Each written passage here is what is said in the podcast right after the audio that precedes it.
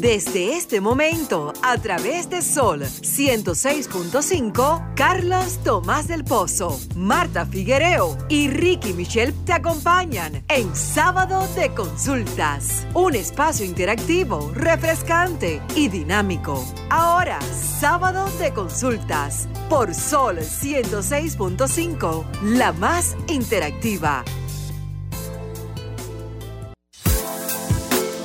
Feliz tarde, feliz tarde. Acompáñenos a vivir esta gran experiencia en la radio dominicana que se llama Sábado de Consultas el interactivo de la orientación, un programa orientado 100% enfocado en la orientación de nuestros oyentes a través de Sol 106.5, la más interactiva, hoy Día Mundial de la Radio, como cada sábado, Marta Figuereo, la bellísima, Ricky Michelle Presbot, Denise Ortiz y Carlos Tomás del Pozo, establecemos este espacio, un puente entre ustedes y nuestros eh, honorables invitados para que ustedes pues hagan sus preguntas y planteen sus inquietudes sobre cualquier tema que estemos tratando durante el desarrollo del espacio. Hola, Marta Figuereo. Hola, Carlos, ¿cómo está? Muy bien, excelente. Ah, sí está. Hola Marta, hola Carlos, contentísima de estar una vez más en otra entrega de sábado de consultas, como dice Carlos, el interactivo de la orientación. Sí. Muy bien, recuerden nuestras redes, la del programa arroba S Consulta RD, tanto para Twitter, Facebook e Instagram. Y la nuestra, arroba Carlos Tomás 01 para Twitter e Instagram. También es propicio decirles, ¿verdad? Reiterarles que hoy, una vez más, Óptica López te premia con una orden de compra de 2.500 pesos. Pero eso usted debe estar atento al programa porque de el comercial o de la participación que vamos sosteniendo en el espacio, cuando usted llame se le hará una pregunta y si la responde así de sencillo, usted se lleva una orden de compras de 2.500 pesos. Hola Marta, dime tus redes sociales. Mm, para Twitter, Figuereo Rayita Bajo Marta y para Instagram, Figuereo M.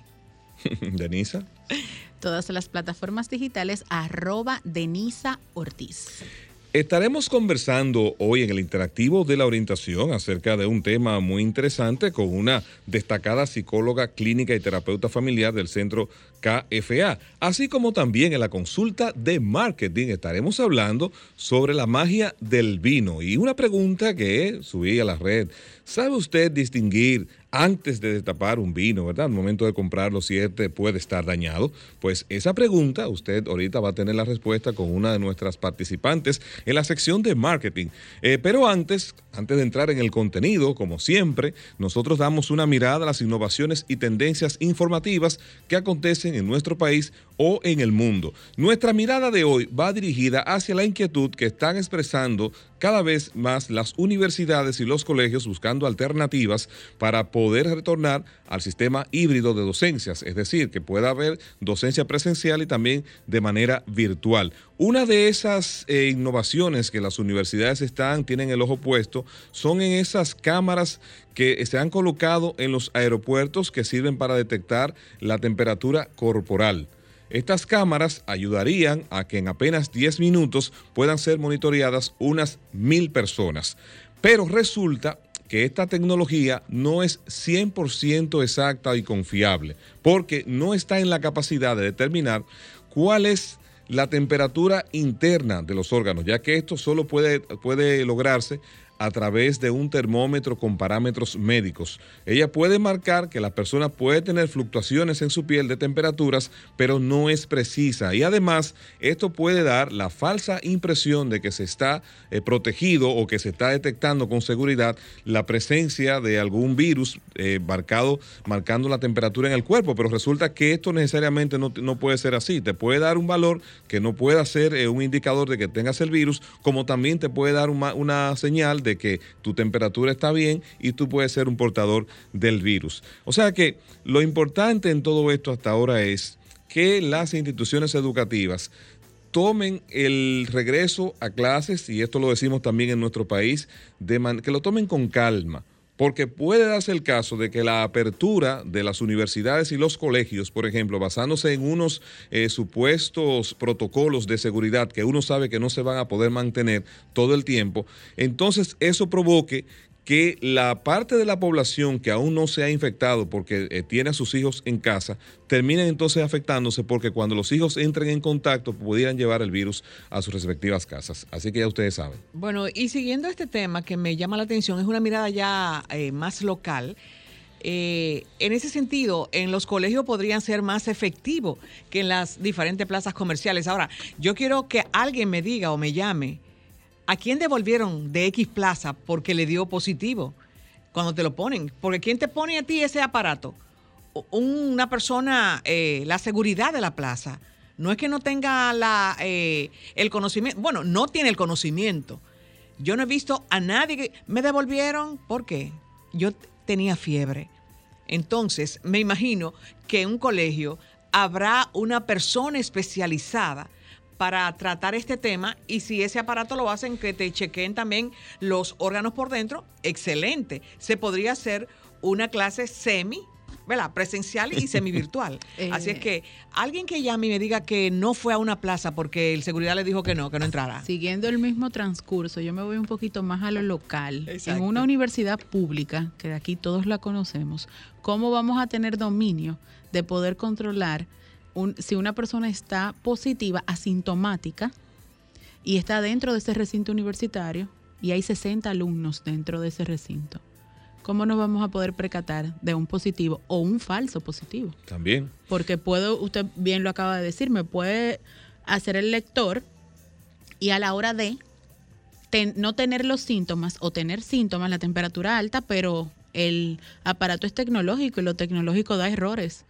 Claro, y sobre todo, mira, yo eh, eh, tomando eso como referencia que dice Marta, a veces me pongo en la puerta de una plaza a observar la dinámica de la falsa sensación de seguridad y de protección que da el que te pasen por el lector térmico que tiene el seguridad que está en la puerta, que está obligado a estar ahí eh, recibiendo a cientos de personas durante todo el día, llega un punto que ya le está cansado o está pendiente al celular, te pone el aparato, tú pasas por ahí y no se da cuenta eh, de si sube o baja, ese aparato puede estar también eh, hasta dejado de funcionar y no, no, se dan cuenta. Entonces, esa, esa falsa sensación de seguridad. ¿Y qué tanto tú sabes que esa seguridad sabe? Lo que está haciendo, medir, exactamente, porque si nosotros sabemos, ¿verdad?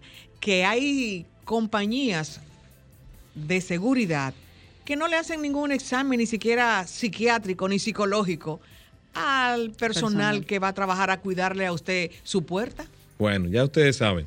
Bueno, entonces tu mirada, Marta, ¿La compartiste? Eh, la mirada, esa era parte de la mirada local, pero también hay algo que nosotros nos hemos estado acostumbrando a vivir con él. Decir, ah, yo tengo un estrés, estoy estresado, me siento estresada, tengo el estrés que me está acabando. Y ustedes saben que el estrés la Organización Mundial de la Salud lo ha definido como una, eh, una eh, pandemia global.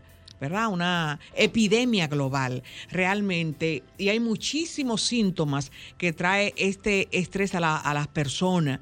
Eh, que al final termina, según el presidente de la Sociedad Psiquiátrica Española, Celso Arango, dice que muchas personas, si no se toman en cuenta, porque el cuerpo te avisa cuando tú tienes un estrés. El cuerpo sabe. Hay diferentes síntomas, dolor de cabeza, dolores abdominales, dolor de estómago, de piernas, pero hay unos específicos.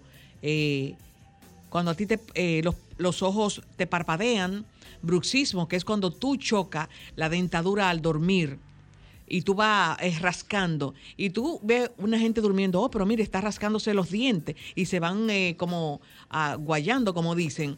Eh, vómitos, también cuando se te nubla la vista, tú estás bajo un efecto de estrés. Entonces, lo ideal es que cada uno de nosotros sepamos cómo vamos a resolver y cómo nos vamos a ayudar, porque llegamos a una psicosis o a una enfermedad o a la muerte, un ataque al miocardio. Así es que vamos a tratar de no ser familia del estrés, a entender cuando nos sentimos así y buscar alternativas para bajar ese nivel. Bueno, tu mirada, Denisa.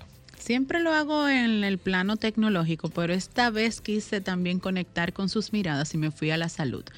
Hoy voy a hablar del uso de la mascarilla. Muchos me preguntan, ¿tendrá ¿Tendrá efecto el uso de una mascarilla? Pues les cuento que en Estados Unidos se hizo recientemente un estudio de los beneficios del uso doble de la mascarilla. Y según los estudios eh, del Centro para el Control y la Prevención de las Enfermedades, por sus siglas en inglés CDC, ellos recomendaron por primera vez, en vez de utilizar una sola mascarilla, usar doble protección, ya sea una mascarilla de tela y debajo de esta mascarilla una quirúrgica, ya que significativamente el contagio al coronavirus es menor. Según los estudios, arrojaron que el 92.5% de las partículas potencialmente infecciosas se bloquean al escape entre las dos. Es decir, tenemos doble tipo de material, un material de tela y un material quirúrgico. quirúrgico. Entonces, al llegar a nuestro organismo es más, es de menor menor o parcial, o sea, no tiene ningún efecto. Lo que sí también recomendaron es anudar las mascarillas. Esto para ayudarnos, por ejemplo, con el control de las orejas y al mismo tiempo el uso de las dos mascarillas ayudaría con una exposición a algunos efectos infecciosos o en sí la protección sustancialmente de lo que es cualquier tipo de bacteria. Bueno, si anteriormente usaba una, a partir de hoy tendré dos. Bueno, y muchas personas que, que sentimos que tenemos la nariz un poco eh, anchita esto. Ahora, al final de la pandemia, lo que habrán es muchas operaciones de, de oreja, porque óyeme, esta, estas gomitas acaban con las orejas. Yo me imagino las personas que tienen que pasar eh, 8 horas. O 24 horas. O 24 horas con una mascarilla. Así es. Óyeme, es increíble. Bueno, nosotros vamos a nuestra primera pausa. Atento al comercial de Óptica López, porque de él puede salir una pregunta que si usted la responde, se lleva una orden de compras de 2.500 500 pesos. Denisa tiene un número. 1065. Vamos a la pausa. En sábado de consultas, cápsula de marketing. Año tras año, durante las primeras semanas de diciembre, Phantom adelanta cuál será el color del año para el año siguiente. El anuncio es una de esas noticias curiosas que tienen un cierto eco, pero sobre todo es, y aquí lo que nos interesa, una ventana para comprender el estado anímico de los consumidores y para adelantarse a sus expectativas. Este año, Phantom ha elegido dos colores del año bastante asépticos y no muy rompedores. Son el Phantom 175104, un tono de gris, y el 130647, un amarillo iluminador. Se trata, según Phantom, de un matrimonio de color que transmite un mensaje de fortaleza y esperanza. En sábado de consultas, cápsula de marketing. Estás escuchando el interactivo de la orientación, sábado de consultas. En sábado de consultas, consulta de salud. Retornamos al interactivo de la orientación. Recuerden que sin salud no hay felicidad ni economía familiar que resista y es por eso que nuestro espacio se enfoca en la orientación. Vamos a conversar ahora con una destacada psicóloga clínica y terapeuta familiar del centro KFA. Con nosotros la licenciada Katia Flores. Bienvenida, licenciada. ¿Cómo está usted? Hola. Está muteada, Katia un placer estar con ustedes hoy, otra vez en sábado de consultas. Así es. Gracias por la invitación. Qué bueno, qué bueno. Siempre su presencia es muy orientadora y nos trae siempre muchas, muchas definiciones y aclaración a los conceptos que la gente tiene sobre lo que son, pues, la, conducta del ser humano. Eh, bueno, para nadie es un secreto eh, saberlo que ese puente que permitía la socialización fue dinamitado por la pandemia y el distanciamiento físico y obligó a crear burbujas de aislamientos socioemocionales. En ese contexto, nos gustaría saber si es posible construir relaciones nutritivas en nuestros entornos sociales eh, que están tan limitados por el tema este de la bendita pandemia. Bueno, sí, eh, entiendo que la gente busca sus recursos para poderse eh, conectar o reconectar en este tiempo. Y para eso es importante entender que es una relación nutridora. O sea, de hecho, déjame decirte que el que no tiene una sola relación nutridora en su vida, una, sea en la amistad, sea en la, en la familia, sea en lo sentimental, o sea, eh, fácilmente puede caer en una depresión. Entonces, ahora en este tiempo, como esas relaciones se han visto distanciadas, como bien tú decías, pues muchas veces el ánimo por la falta de socialización y de cercanía con esos seres queridos, pues también decae. Ahora, vamos a entender un poquito cuáles son los niveles de relación para poder entender cómo llegar ahí y cómo estos medios de comunicación que ahora tenemos a través de la, del, ¿verdad? de la tecnología eh, y del mundo virtual, pues nos está ayudando a mantenernos eh, cerca en la distancia. Eh, y para eso, o sea, si me permites, te voy a explicar los diferentes niveles de relación. ¿Te parece? Claro, claro, adelante. Bueno, mira, existen cuatro niveles de relación. El primero, el más básico, es el que nosotros le llamamos conocidos, entre comillas. ¿Por qué entre comillas? Porque uno dice, ah, sí, él es conocido mío, ella, ella es conocida mía, pero en realidad yo me pregunto, ¿tú lo conoces de alma?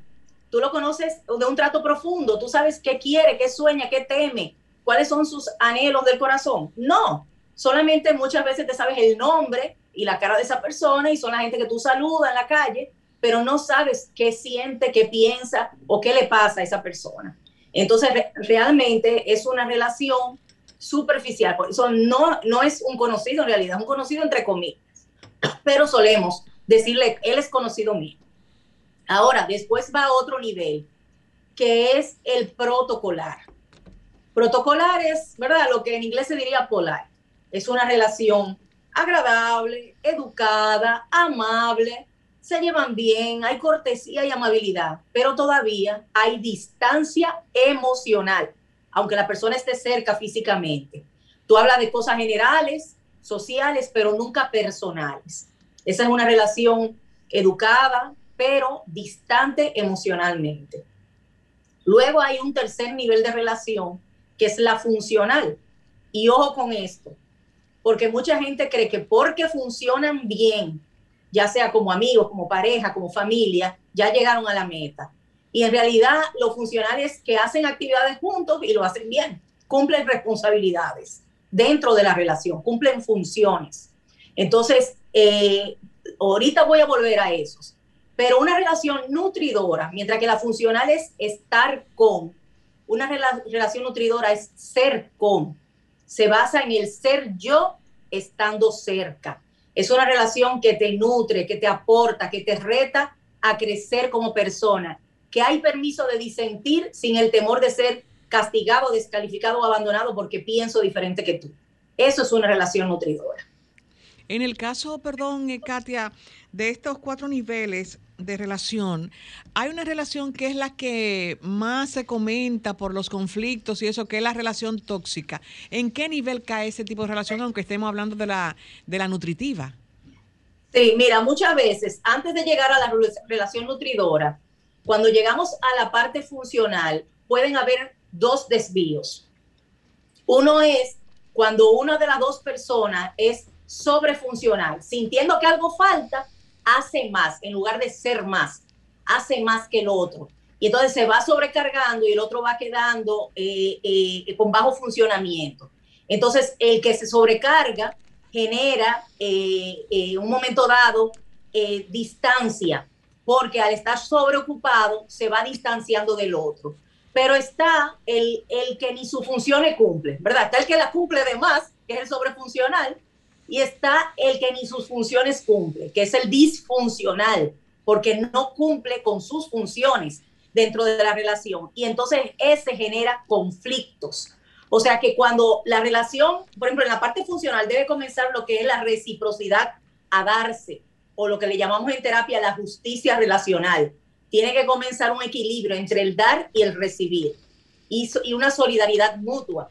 Cuando hay uno que va más sobrecargado, entonces, como te digo, ese le va a demandar al otro o va a estar tan ocupado que el que no está tan sobrecargado lo va a sentir alejado, distante, porque siempre está ocupado. Pero el otro que está en bajo funcionamiento va a generar el conflicto de la otra parte. O sea, el, sobregirado le va, le va a, demandar que haga más. Entonces ahí comienzan las disfunciones en la relación. Desde que nos salimos de la justicia relacional, comienzan las disfunciones o viene el abuso emocional o psicológico, la falta de respeto, eh, la sobrecarga, entonces ya la relación se vuelve tóxica. Muy interesante, vamos a poner un puntito ahí en esa parte, muy interesante este último abordaje. Tenemos un contacto. Feliz tarde, ¿quién está con nosotros?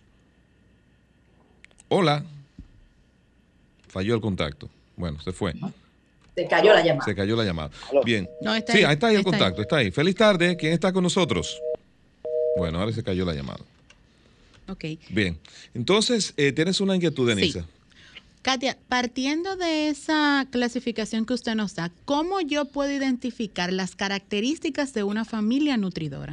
Mira, antes de responderte, Denisa, tenemos el contacto de nuevo. Vamos a ver si podemos enlazarlo. Feliz tarde, estás en sábado de consultas. ¿Quién está con nosotros? Aló, aló, aló. Sí. Hola. Buenas Sí, felicidades doblemente por la, amistad y porque hoy es día de la radio. Gracias. Así es. Excelente trabajo, básico. Señores, recién sintonicé. Eh, mi inquietud es la siguiente cómo yo dar con gente nutritiva o gente positiva o gente optimista, porque mayormente uno lo que se relaciona si va con gente tóxica. Gracias, éxito. Ok, muchas gracias por su inquietud. Esta excelente pregunta. Eh, excelente. Mira, muchas veces, eh, lamentablemente, uno atrae al otro según cómo uno está emocionalmente. O sea, una persona codependiente que depende de que los demás dependan de él, eh, va a atraer una persona dependiente que depende de que otro lo asuma.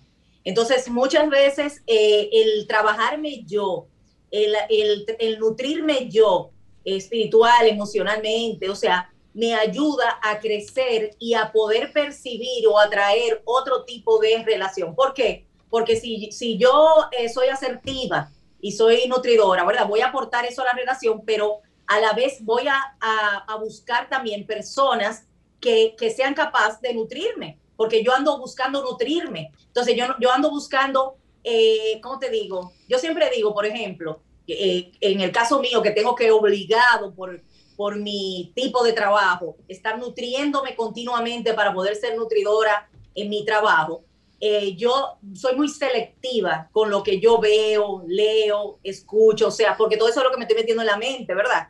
Entonces yo en ese sentido eh, ese, eh, o sea, cuando uno está buscando nutrirse, uno busca cosas que son nutridoras, busca desde lecturas nutridoras, desde películas nutridoras, desde, yo digo que, que te nutren, que te aportan, que te hacen crecer, o por lo menos que te hacen reír y que te dan una, una risoterapia, aunque sea, te hace pasar la bien.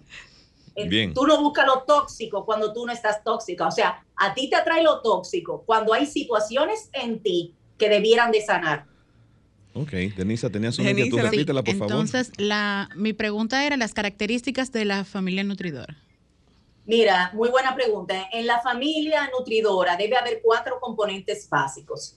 Debe haber respeto mutuo, o sea, no solamente los hijos deben respetar a los padres, sino que los padres deben respetar a los hijos y entre los hermanos también. O sea, el respeto es tomar en cuenta lo que es importante para el otro, cuidar de la dignidad de la otra persona, o sea, eh, eso, es, eso es el respeto.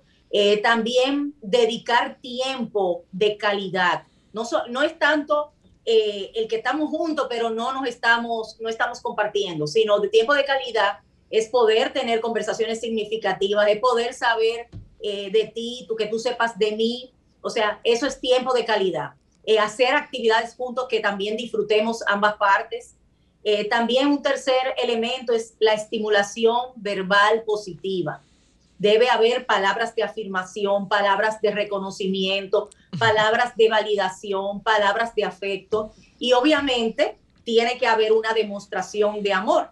Ya se ha hablado mucho, ustedes me imagino que lo habrán escuchado, lo que son los cinco lenguajes del amor, que son tiempo de calidad precisamente, palabras de afirmación, toque físico apropiado, servicio, que es hacer cosas por el otro, la solidaridad, y regalos que más que el regalo en sí es el hecho de pensar en ti, te tome en cuenta. Solo detalles y atenciones.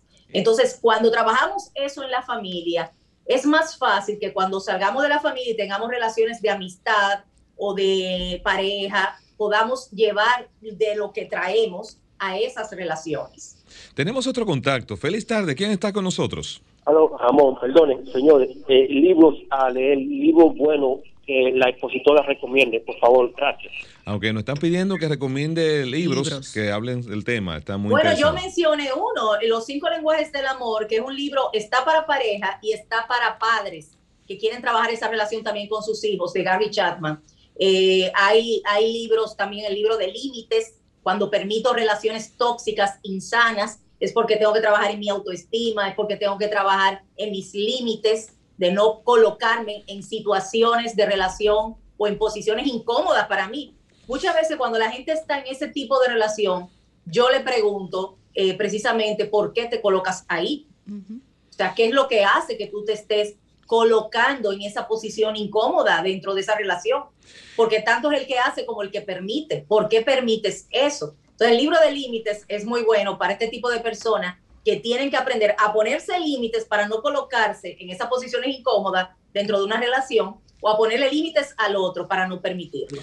Tenemos otro contacto. Feliz tarde. ¿Quién está con nosotros? Que así sea. Feliz tarde y feliz día. Y feliz Hola.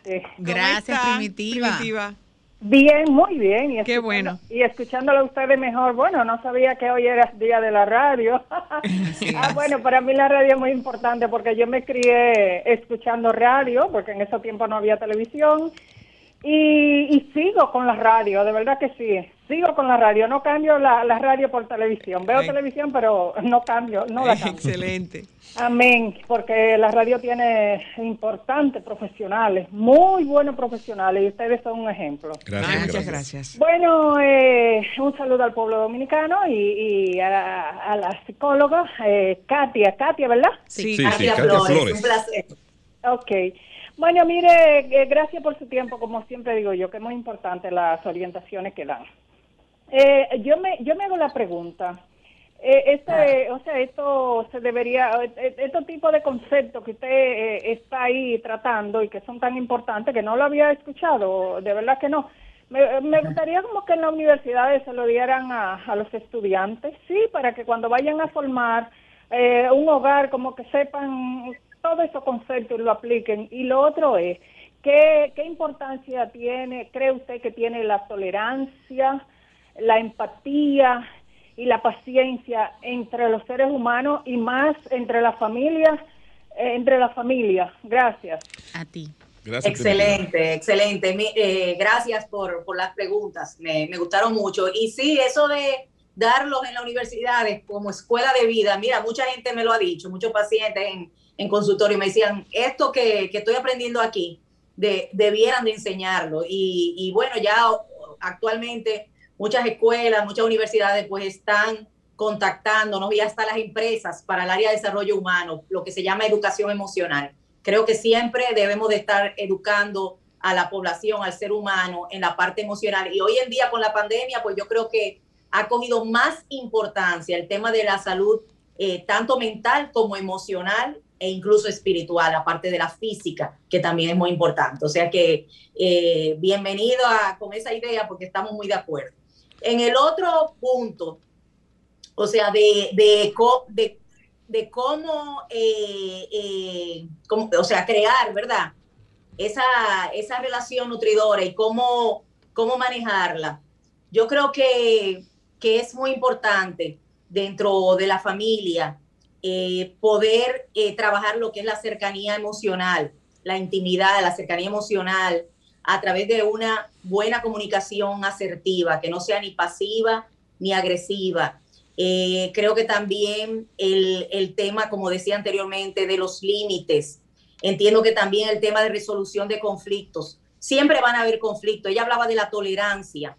Eh, eh, y hablaba de la paciencia. Y, siempre van a haber conflictos en el ser humano porque somos diferentes. Vamos en una, en una familia, igual que una relación de amistad como de pareja, siempre van a haber temperamentos diferentes, caracteres diferentes, personalidades diferentes, formas de ver la vida de manera diferente. Entonces la tolerancia y la paciencia es básico e importantísimo en toda relación.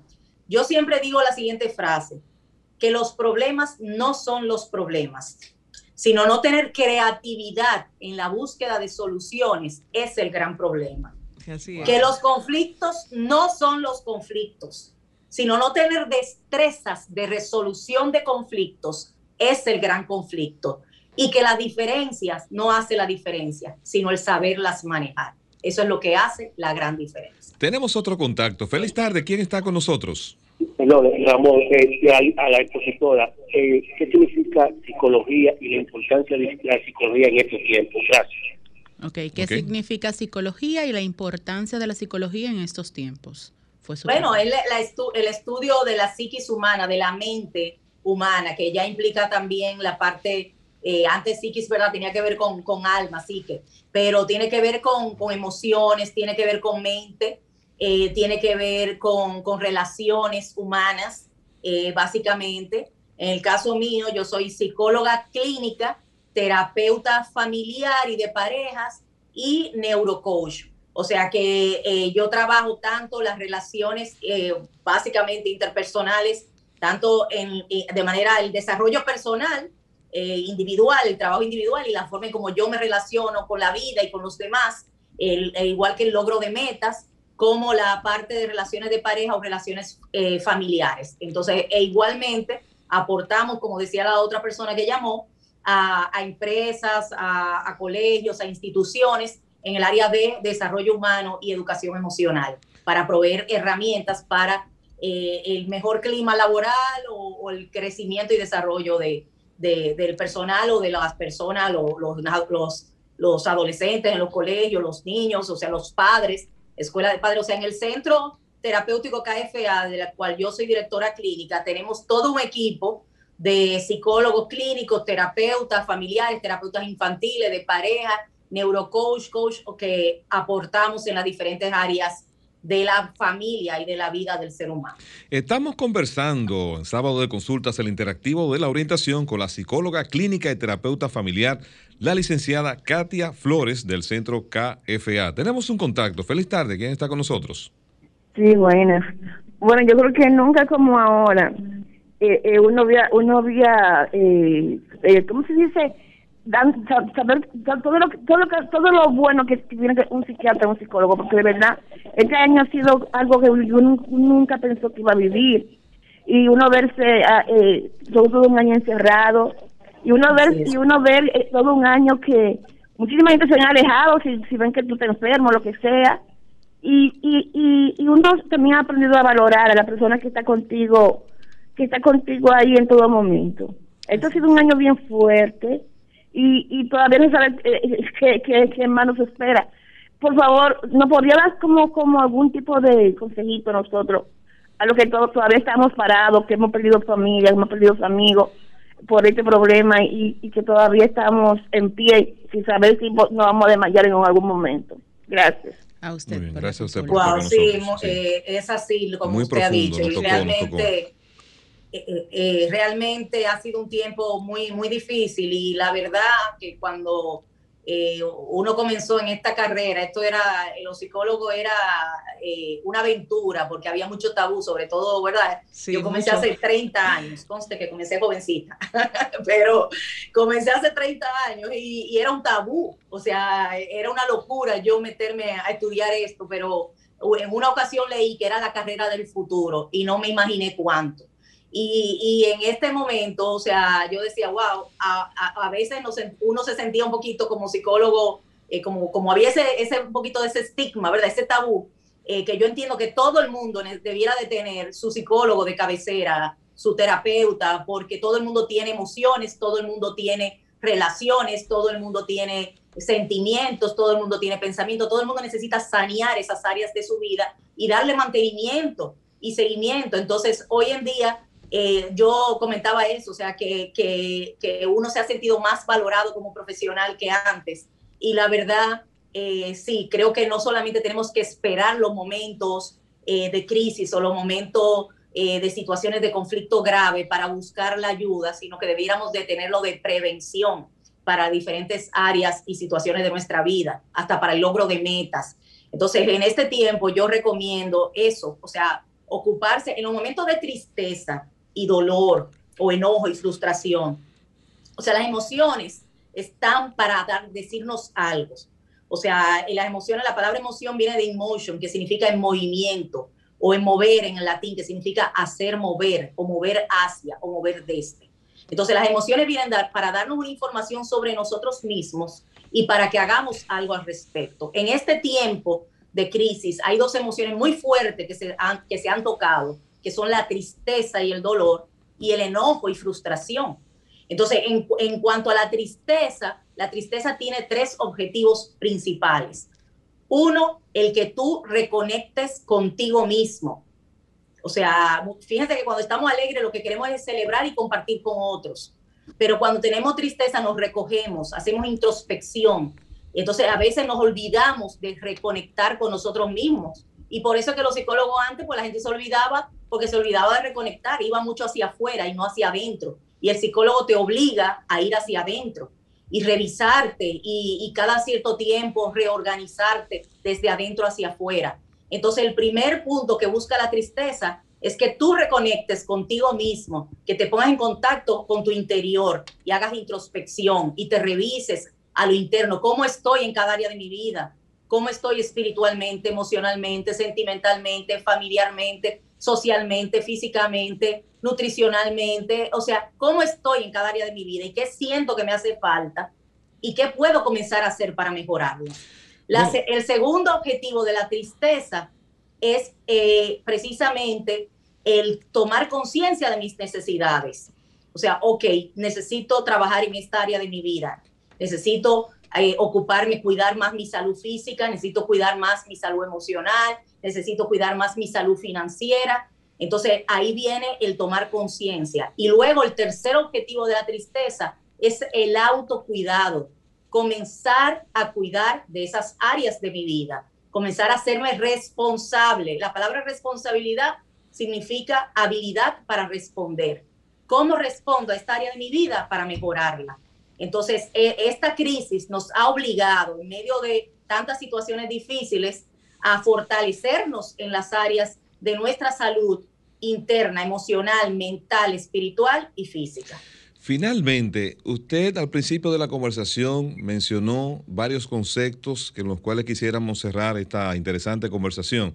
Nos hablaba de personas funcionales y personas infuncionales y la ausencia de estrategias para resolver los conflictos. Sobre ese mismo particular, nos gustaría que ustedes dieran ahí varios, varios consejos, lo más breve posible cómo esas parejas que están en esas características y que hay una situación de crisis económica por la pandemia y que el que es funcional no está produciendo el acostumbrado, ¿cómo lidiar con esas situaciones para que no se fracture esa relación familiar?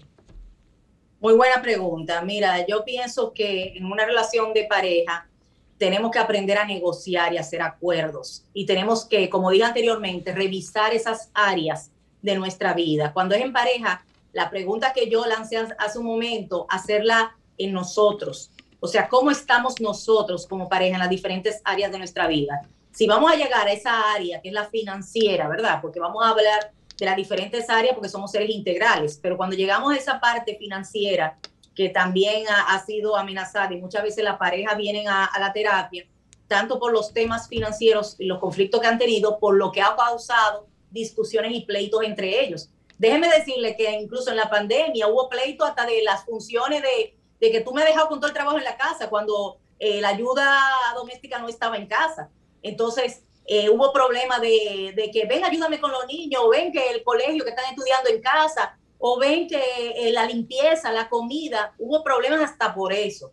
Entonces yo creo que cada cierto tiempo tenemos que revisar cómo nos estamos ayudando en cada área y generar entonces nuevas ideas que la crisis nos obliga a, reinventarnos. O sea, nos obliga a ver qué, estamos haciendo y qué podemos hacer para mejorarlo. Por ejemplo, en la parte eh, eh, económica, quizás a veces, si algo no está funcionando, ¿qué alternativas tenemos? O sea, ¿cuáles son nuestras posibles soluciones? ¿Qué podemos hacer para resolver eso? Y hacer una mini lluvia de ideas. Yo siempre digo entre 3 a 5 lluvia de ideas de sus posibles soluciones. ¿Por qué? Yo siempre digo que el que tiene una solución no tiene ninguna, porque si esa no funciona, se trancó el juego, ¿verdad? El que tiene dos tiene un dilema. ¿Qué hacemos? ¿Lo que tú dices o lo que yo digo? Y ahí comienza el pleito o la lucha de poder. Pero el que tiene tres tiene alternativas, el que tiene tres o más, y el que tiene alternativas domina el sistema. A veces no es tu idea ni la mía, sino la mezcla de ellas. Correcto, Y eso nos permite encontrar una nueva solución. correcto. Bueno, muy interesante la conversación. El tiempo se nos fue volando. Muy bueno, muy bueno. Con la licenciada Katia Flores. Debo revelarle que por las redes y sobre todo por el WhatsApp me han enviado muchos mensajes acerca de lo enriquecedora que ha sido esta conversación con usted.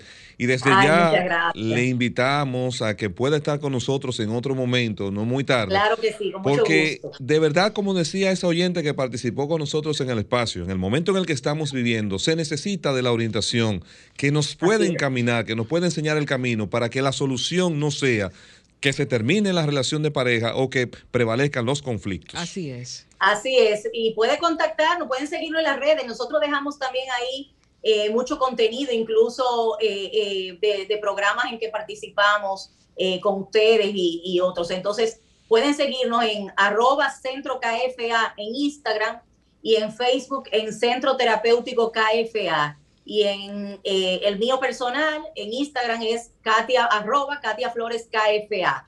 Katia Flores KFA y el teléfono, el WhatsApp del centro KFA es 849-855-7307.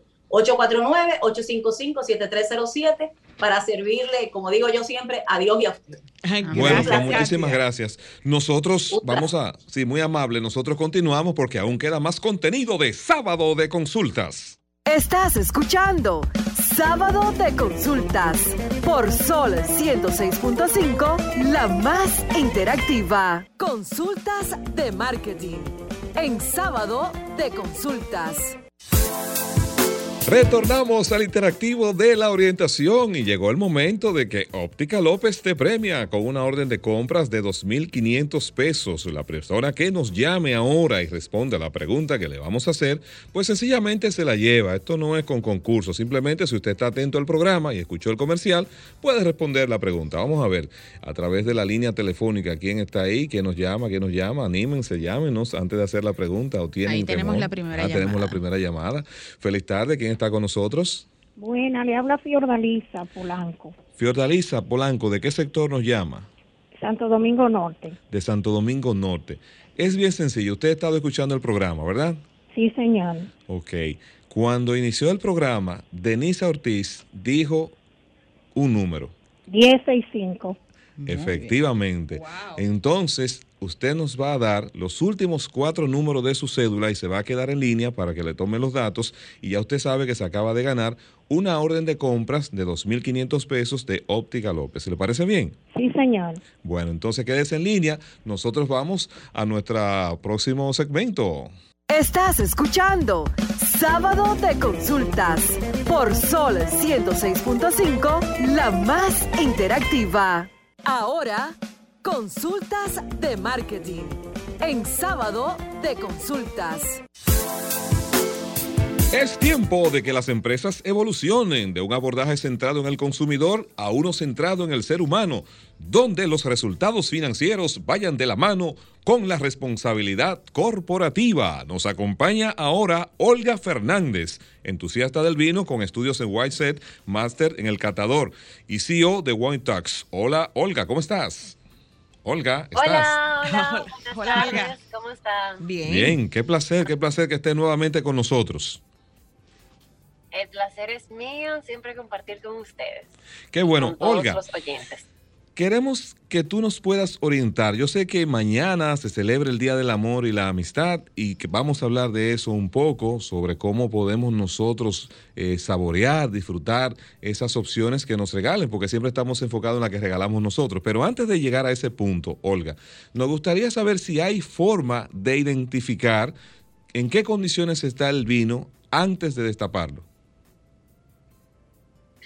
Bueno, antes de destaparlo es muy difícil, Muy a menos que el, en la cápsula, que puede, o sea, que puede ocurrir, haya sangrado el vino tanto que podamos ver parte del vino que sobresale de la cápsula. Cuando a lo que refiero con la cápsula es la parte metálica que cubre el corcho y la botella, que es lo que cortamos con el descorchador antes de sacar el corcho. ¿Qué sucede? Cuando descapsu- descapsulamos y vemos que el corcho tiene como un sangrado, que es el vino que subió y traspasó, ahí podemos identificar que hubo un maltrato en el almacenamiento y que por almacenamiento, pues, obviamente eh, el vino que, eh, que vamos a catar no está en condiciones óptimas. Ahí es la única forma de realmente descubrirlo. O cuando descorchamos y pues vemos que también, aunque no haya brotado al, a la cápsula o a la, o a la misma botella, porque ha, ocurrido, por ejemplo, un cambio fuerte de calor, puede, puede provocar esto y la botella puede tener tintas y manchas del vino como gotas. Sube, el vino y pues se, se, corre en toda la etiqueta. Puede que no llegue a este nivel, pero sí que llegue al corcho y sí podemos ver como unas ramificaciones del vino en el corcho y eso también puede ser producto de que el vino sufrió algún maltrato en, en su almacenamiento que hizo que sangrara quizás no está, no, no fue tan grave, pero sí sabemos que ocurrió algo que no es normal. Olga, en el caso de que siempre nos dicen que no es la botella, es una copa, y como la botella no trae una sola copa, cuando yo eh, guardo el vino, entonces, ¿qué tiempo yo debo mantener este vino en la nevera y que el vino no cambie su esencia? Eh, o sea, ¿cómo así? No, no, te estoy entendiendo. Déjame ver si se te copié. ¿Tú quieres saber el, cómo guardar el vino después de destapar la botella? Eh, maltrate tanto, luego de descorchado. Correcto. Bueno, mira, existe lo que es el, el, mismo corcho, que inmediatamente te sirves, eh, o sea, pones el tapón del corcho y guardas la botella, pero eso no te da una, un margen de tanto, o sea, de tanto tiempo. Aproximadamente quizás al otro día ya esté bastante oxigenado y bastante evolucionado, o como mucho día y medio. Porque el corcho, desde, desde que descorchas, ya entra oxígeno. Y el, oxígeno, al igual como si comes y muerdes una, una manzana y la dejas fuera, sí. se va a empezar a oxidar entonces, ese proceso oxidativo lo que hace es que, es que pierdes aromas y pierdes los sabores del vino. Entonces, ese oxígeno se queda dentro de la botella y sigue entonces el vino en evolución. Por lo tanto, el vino que te vas a probar hoy al mediodía no es el mismo que vas a probar mañana al mediodía. Ya Permíteme, va a ser un vino totalmente eh, o parcialmente oxidado. Permíteme, Entonces, por favor. Las sugerencias son tapones Sí. Ah, te decía, Olga, bueno, tenías un contacto ahí que estaba insistiendo. Decías, la, las sugerencias son tapones. Exacto. Las sugerencias son tapones y un vacuum bean, que es una bomba de vacío. Los tapones son plásticos, se colocan en la botella y la bomba de vacío encima y hacemos un movimiento donde la bomba de vacío succiona el aire o parte del aire que está dentro de la botella. Y con esto podemos aplazar por lo menos 24 horas más o eh, hasta 36 horas más. Pero todo va a depender también del vino, porque si es un vino muy joven, pues dura menos. Si es un vino que aguanta, pues puede pasar un poquito más. Pero ya tenemos un margen más de tiempo donde podemos disfrutar el vino ya con sus sabores y sus aromas. Eh, pues naturales, no tan, no tan oxidados. Olga, tenemos un contacto. Feliz tarde, estás en sábado de consultas. ¿Quién está con nosotros? Bien, vamos, aló. Sí, te escucho. Los vinos más caros y los precios, por favor, gracias. ¿Los vinos más? Más caros y los precios. Y los precios, o los mejores vinos. Bueno, ok, vamos a ver. El ahí. oyente quiere saber los mejores vinos, los más caros y algunos precios. Si los manejas, claro está. Bueno, lo que pasa es que eso varía tanto. Eso es como preguntarme a mí eh, sobre zapatos, que cuál es el más caro y cuál es el bueno. O sea, es lo mismo, varía muchísimo. El vino puede hasta costarnos, pueden haber botellas y depende de quién sea el vendedor. Si es un coleccionista, pues hasta más costoso. Pueden co costarnos más de mil dólares eh, sí, por, sí, por es botella. cierto, lo he visto. O sea, o más. Estoy siendo muy conservadora. Muy conservadora porque he visto. con Bueno, pues me lo voy a tomar ese solo ese mismo día, sin Dos guardarlo. mil, tres mil dólares. Perdón. Tres. Que no lo guardaría ese, sería más de una copa. Bueno, la verdad es que un vino de esa categoría, por lo general, es un vino que ya ha envejecido, eh, que son vinos de guarda, que podemos encontrar vinos de añadas del 70, del, del 80, del 60, que son vinos bien delicados y pues por el, por el trato que recibieron en el tiempo, pues el precio aumenta. ¿Y ¿Qué sucede? Estos vinos tienen una elaboración pues más artesanal, son de regiones pues más exquisitas también. Eh, un ejemplo de eso, aunque no es un vino tranquilo, es un vino espumoso, es el champán, por poner eso. Los grandes chateaux también de las regiones francesas son un, ejemplo de esto, dependiendo de la región.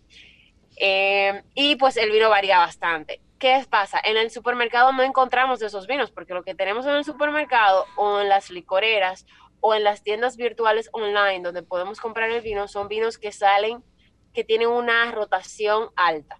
O sea, no podemos encontrar estos vinos en estas locaciones, sino que hay que ir a tiendas especializadas para eh, localizar estos vinos. E incluso a veces debe ser cuando viajamos porque no quizás no todas las tiendas especializadas eh, pues pueden tener el vino específicamente que, andamos buscando o con las características con las que andamos buscando. O sea, realmente el, el, mundo aquí ah, del vino pues se ha ampliado bastante, ya tenemos más eh, distribuidores y pequeños distribuidores que están trayendo joyas eh, y que, bueno, debemos de apoyar, no, no solamente las grandes, sino las pequeñas, que sí podemos encontrar como este tipo de, vinos bien especiales bueno, son un poquito costosos, pero que para darnos un lujo, para, para tener la oportunidad, si obviamente el bolsillo no nos permite, pues podemos eh, tanto darle apoyo como también nosotros satisfacer nuestro deseo. Pero eso varía mucho, el precio varía muchísimo. Y en cuanto al gusto, al cuál es mejor y cuál es peor, eso depende del consumidor. Porque lo que quizás para mí es lo mejor de la bolita, no necesariamente. Olga, tengo dos contactos más. Para otra persona. Vamos a darle un chancecito aquí. A ver, feliz tarde, estás en sábado de consultas. Se nos fue. Feliz tarde, estás en sábado de consultas. ¿Quién está con nosotros? Sí, bueno, hay una pregunta a la joven. Sí, a Eh, que hace mucho quiero saber. Yo quiero saber qué es lo que es el mosto. Y quiero saber qué es mejor para hacer una sangría aquí. ¿Es qué mejor con el mosto que, que, que nunca le he usado, pero sé que lo venden en el supermercado? O con un vino económico, pero que, que tiene que tener un vino para que me, yo eh, que, sea económico para yo que me quede bueno una sangría, una sangría eh, en tiempo calor. Muy bien, espera, vamos para tomar este otro contacto, Olga, y él le responde en bloque. Feliz tarde, estás en sábado de consultas. ¿Quién está con nosotros? Eh, Primitiva, esta es una pregunta para mí. Adelante, Primitiva. Gracias a la señorita. Eh, yo he estado escuchando en estos días o sea que el vino ya se puede consumir, porque antes decía con carne blanca, que sé yo qué, pero estaba viendo un programa ahí que el vino ya, o sea, se puede consumir con muchas cosas, hasta con se puede comer sin chocolate, etcétera, etcétera. Y lo otro es, ay, yo quiero que usted por favor me diga eh, un vino para yo cocinar, eh, carne roja y uno para carne blanca y si no se daña guardándolo, se lo voy a agradecer, gracias. Bueno, muy breve Olga, entonces la primera pregunta para de la señorita quiere saber si la para, hacer la sangría y ¿Qué es el mosto? Sí, ok, el mosto. No, la primera pregunta era qué era el mosto. Ajá, sí. El mosto es pues, básicamente de las primeras etapas de la elaboración del vino. Consiste básicamente en aplastar las uvas. Luego de que se aplastan las uvas, están las semillas, las pieles, cualquier otro material sólido que, pueda estar presente tras la recolecta. Y esto se deja en fermentación, dígase, se deja la parte sólida de la uva con la parte líquida, fermentando para producir alcohol. Entonces, el mosto es básicamente esto, lo sólido y lo líquido que está básicamente en la primera etapa de la elaboración del vino para pasar a una producción de alcohol y extracción de color y extracciones de aromas. Eso es el mosto. Se nos fue el tiempo. Es la parte que se queda superficial. Entonces, en cuanto a la sangría, eh, la verdad es que la sangría puede elegir cualquier vino eh, para hacer sangría que sea económico, siempre y cuando que el vino naturalmente te guste en el sabor. O sea, tú lo pruebas primero tranquilo y si te gusta, puedes intentar, la, la verdad, que la sangría con cualquier vino. Obviamente no se elige un vino tan costoso para eso. para el vino de la, cocina, se cocina dependiendo de lo que se va, o sea, perdón, el vino de cocina se elige dependiendo de lo que se va a cocinar. Mientras más exquisita sea la comida, entonces elige el mismo vino que te vas a tomar pues para cocinar. Eso es un error, entender que los vinos que se dañan son para cocinar. Eso es un error.